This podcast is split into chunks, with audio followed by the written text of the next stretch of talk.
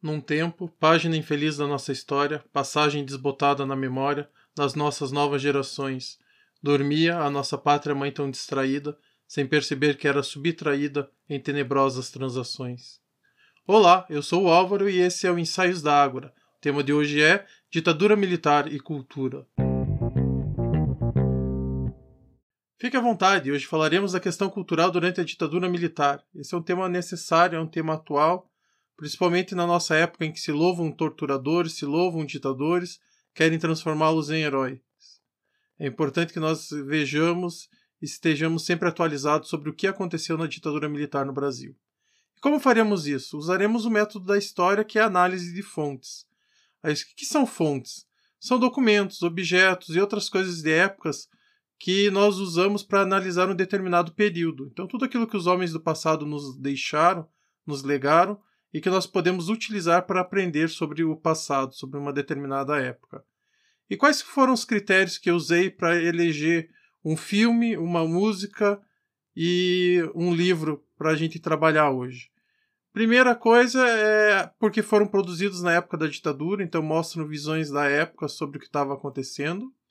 A sua relevância e porque eu gosto. Eu acho que é importante também falar dessa questão de gosto pessoal. São o filme, a música e o livro são coisas que eu gosto, acho interessantes, acho bem produzidos, bons de se analisar.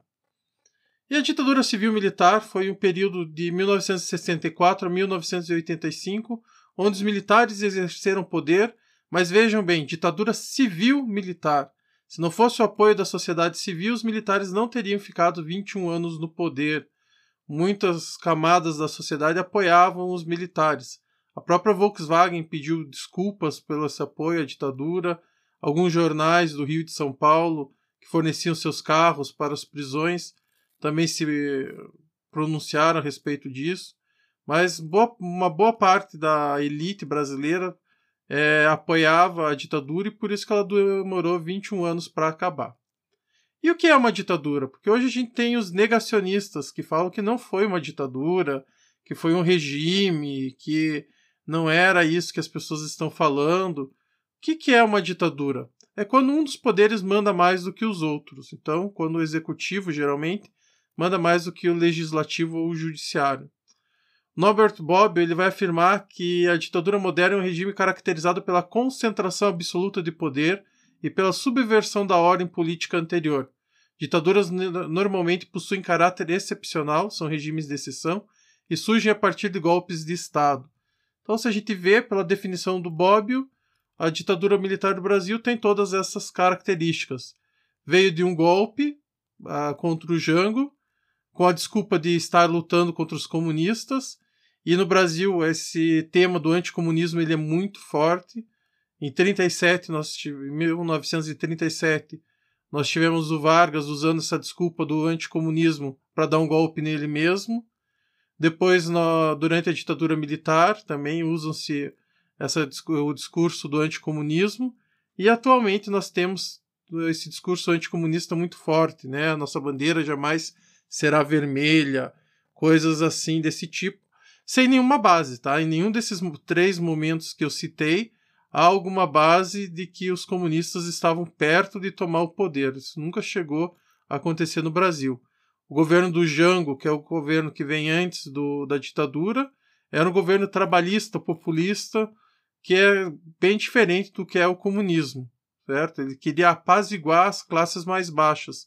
Por isso queria fazer reforma, as reformas de base né, na educação, na reforma agrária. Por quê? Porque ele queria acalmar as camadas mais baixas da sociedade enquanto fazia acordo com as camadas de elite.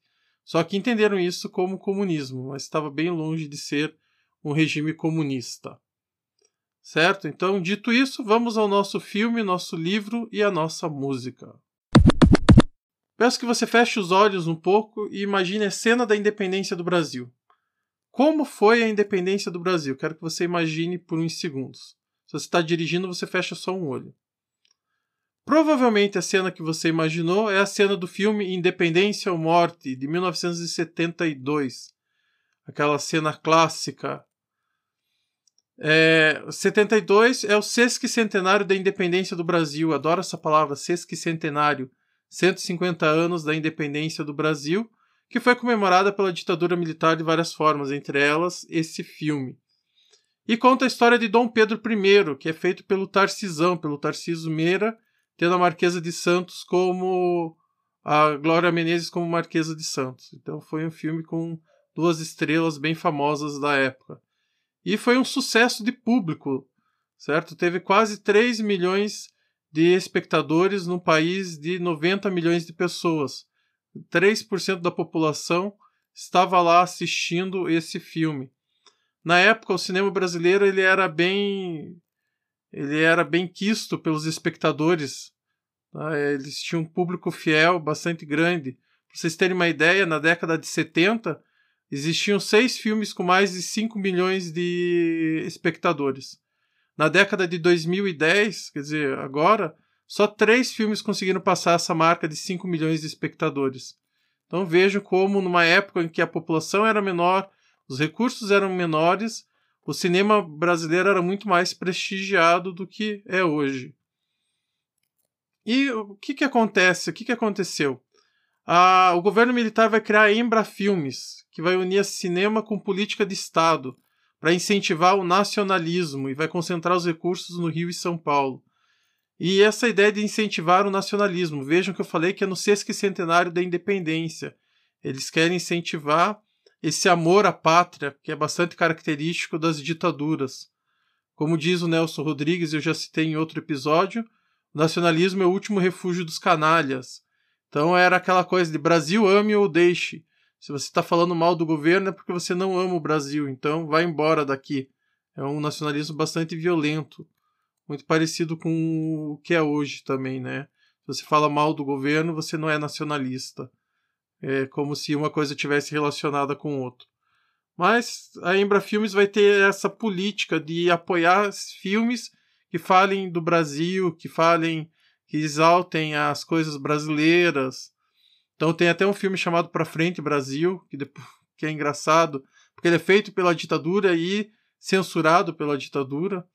Né? Então eles, esses filmes eles vão ter um caráter oficialesco, quase oficiais que é também comum em regimes ditatoriais ter né, um cinema, ter uma, uma forma de arte que seja quase oficial. E o filme Independência ou Morte, ele faz uma monumentalização do passado. Ele transforma o passado num monumento. O que significa transformar o passado num monumento? É isso que eu falei da cena da independência. Quando você fala independência do Brasil, você geralmente tem aquela imagem de Dom Pedro montado num cavalo, às margens do Ipiranga, puxando sua espada, gritando independência ou morte, né, seus companheiros cavalgando em disparada, direção ao Rio de Janeiro para salvar a pátria. E a gente sabe, a historiografia diz que não foi assim, que não é, essa imagem foi construída depois, né, e foi reforçada pelo cinema. E é a imagem que nós temos até hoje do que é a independência, ou do que foi a independência do Brasil. Então ela retrata uma história tradicional e ela é tradicional na sua narrativa também e na fotografia, em contraposição ao que estava vindo antes, ao cinema novo, aos filmes de terror B dos anos 70, dos anos 60, é, de uma tradição do cinema brasileiro de desde a chanchada, né, que é dos filmes de humor mais burlesco, mais leve, do Oscarito, do Grande Otelo, da Dercy Gonçalves, passando pelo Mazarop também, né, que vai criar seu próprio estúdio, vai ter vários sucessos assim de público. O Cinema Novo, que é uma ideia na cabeça e uma câmera na mão, que é um cinema de poucos recursos e que busca a estética da fome, então eles querem mostrar a pobreza do Brasil, mostrar esse lado é, mais social. E os filmes de terror B, que é do Zé do Caixão, ou do Underground, Woody Grude, que eles chamavam, que é o Lúcio Flávio, Passageiro da Agonia, Matou a Família e Foi ao Cinema, que eram os filmes mais Bs. E o filme Independência ou Morte ele é uma arte a favor da ditadura. Dizem que toda arte a favor é propaganda, não é arte mas é uma questão de como essa arte é utilizada. E é uma propaganda muito forte. Porque quantos filmes nós já vimos que falam dos crimes da ditadura e mesmo assim ainda existem negacionistas? A propaganda do governo da ditadura militar foi muito eficiente, é muito eficiente, porque até hoje, 50 anos depois, mais de 50 anos depois do início da ditadura, né, quase 40 anos do fim da ditadura militar, e a gente ainda tem, né, tem pessoas que negam a ditadura militar, que dizem que não foi aquilo, que era um governo diferente, é, porque a propaganda era muito forte. Tá? A propaganda da ditadura, tanto que as mudanças nas disciplinas da escola, ter lá ordem moral e cívica, coisas desse gênero, fizeram bastante diferença. Para contrapor, a gente tem um filme da Carlota Joaquina, que é do primeiro filme do renascimento do cinema brasileiro, e ele vai falar justamente de um período próximo né, do Dom Pedro, ela é mãe do Dom Pedro I, só que de uma forma bem diferente do Independência ou Morte. Então, se quiser assistir os dois, é bem interessante para ver a diferença de como eles mostram o passado, né, de como se trata o passado nesses filmes, para entender justamente o momento histórico em que ele é produzido. Quando a gente pega uma obra de ficção histórica, nós entendemos muito mais o período em que ela foi produzida do que o período a qual ela está se referindo. Explicando. Quando eu vejo um filme Independência ou Morte, eu aprendo muito mais sobre a ditadura militar do que sobre a independência do Brasil propriamente dito. Tá? Assim como Carlota Joaquina, eu entendo muito mais os anos Collor do que o período da Carlota Joaquina. Então, essa é a indicação de filme. O livro escolhido foi Guarupi, de Antônio Calado, de 1967. Estou pensando aqui como falar do livro sem dar muitos spoilers, mas ao mesmo tempo que incentive a sua leitura. O livro começa em 1954, com a morte do Getúlio Vargas, e vai contar a história do Padre Nando, um padre jesuíta que tinha por objetivo de vida trabalhar com os índios no Xingu. Ele vai fazer isso, vai se desencantar com a religião, vai se casar depois, vai trabalhar com o método do Paulo Freire como professor, vai ser preso logo que começa a ditadura militar, vai para o desbunde e depois para a luta armada. Quer dizer, ele faz todo um caminho do intelectual daquela época. Caminho porque passou a, a esquerda naquele período, né? Qual que era a missão antes, qual que era a ideia antes de estar no povo, estar entre os índios. Né? É muito interessante a cena que ele está no Xingu, ele participa do festival Quarupi com todas as tribos indígenas, né? E depois ele vai para o centro geográfico do Brasil. E o centro geográfico do Brasil é um formigueiro. Ele faz uma alusão ao Macunaíma, né? E o Mário de Andrade. De que uh, no Brasil tem muita saúva e pouca saúde.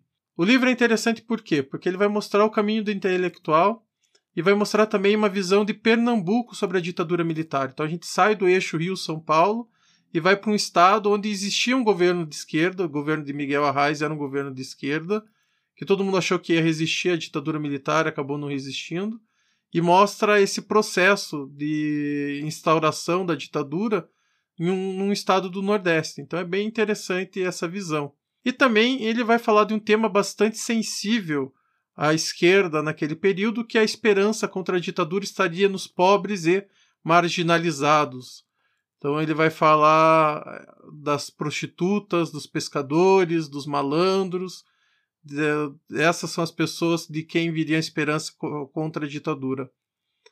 Que é um tema bem recorrente, por exemplo, nas músicas do Chico Buarque, Chame o Ladrão, Chame o Ladrão, é, da Geni, né, que é uma travesti e que salva a cidade, a Ópera do Malandro, alguns filmes nacionais, é, como do Lúcio Flávio, Passageiro da Agonia, então a gente vai ter o pessoal falando dessa questão de, de que a esperança na luta contra a ditadura estaria nos pobres e marginalizados. Então esse livro fica aí de indicação, é bastante interessante. Se por um acaso da vida você achar um filme chamado Quarupi, não assista. Corra para as montanhas, certo? Faça outra coisa, é, mas não assista, porque é muito ruim.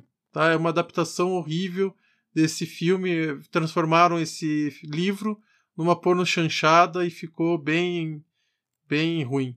Tá? Mas o livro é, é ótimo. Eu li duas vezes Recomendo bastante essa história do Padre Nando e toda a sua jornada eh, dentro da esquerda. Eu acho que mostrar essa jornada do intelectual, de como ela começa e até o, e vai até o começo da luta armada.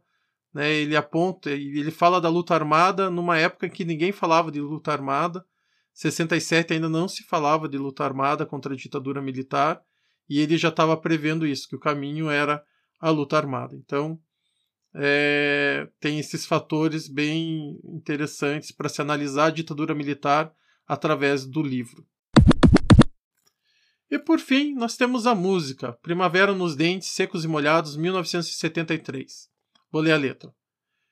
Quem tem consciência para ter coragem, quem tem a força de saber que existe, e no centro da própria engrenagem inventa a mola que resiste. Quem não vacila mesmo derrotado, quem já perdido nunca desespera, envolto em tempestades decepado, entre os dentes segura a primavera. Então essa música Primavera nos Dentes é a última música do lado A do disco Secos e Molhados e também a música mais longa. Que significa ser a última música do lado A?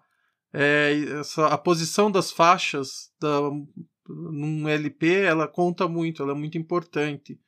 Então a última do lado A ela tem que finalizar aquele lado mas ao mesmo tempo fazer uma ligação com a primeira música do lado B. Então ela tem essa dupla função ali dentro do LP.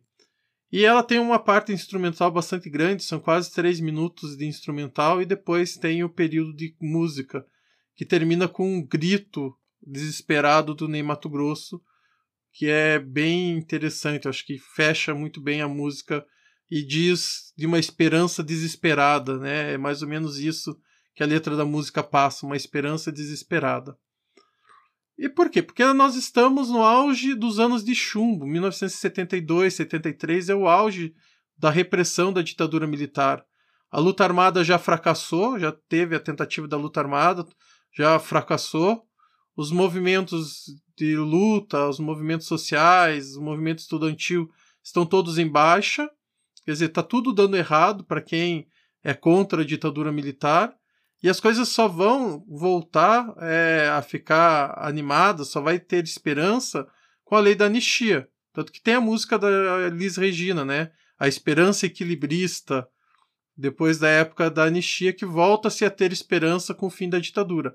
Mas em 73 ninguém está esperando o fim da ditadura. Todo mundo sabe que vai ser uma noite muito longa, né? vai ser um, uma noite triste e longa. Então existe esse um pessimismo generalizado. Você pega várias obras, como LP Construção do Chico Buarque, é um, uma depressão só. Tá? Você vai escutar o Chico Buarque ali, o LP Construção, é, né, não vale a pena despertar. Né? Dorme, dorme minha pequena, não vale a pena despertar. É uma noite que já não tem mais fim. Então são músicas bem tristes, né? Que é o momento que o Brasil está vivendo. O poema Pátria Minha, do Vinícius, que é de 49, mas volta nesse momento, ele musicaliza nesse momento e vai falar que minha pátria é como se não fosse, minha, né, vai fazer um lamento da pátria. E outras infinitas músicas do Chico, do Caetano do Gil, do Geraldo Vandré. O Belchior né, vai cantar Se você vier me perguntar por onde andei, no tempo em que você sonhava, de olhos abertos lhe direi Amigo, eu me desesperava. Sei que assim falando pensas que esse desespero é moda em 76, mas ando mesmo descontente e desesperadamente eu grito em português. Quer dizer, é esse desespero, né? O Belchior, Belchior cantando esse desespero e criticando o pessoal que sonhava, né? O pessoal, os movimentos musicais que não estavam muito é, muito ligados, muito engajados na luta contra a ditadura. Então, por quê? Porque é aquilo que nós dizemos hoje, né? Quem não estava deprimido é porque não estava entendendo o que estava acontecendo. E eu gosto dessa música porque ela fala de uma questão, de uma resistência individual, né? De segurar a primavera nos dentes. Que é uma visão nova, não é mais aquela visão coletiva, não é aquela visão mais de, da ditadura como uma luta coletiva, mas uma luta individual. Isso aparece também nas músicas do Raul, aparece, né? Mesmo na sociedade alternativa, é uma sociedade mais feita de indivíduos, né?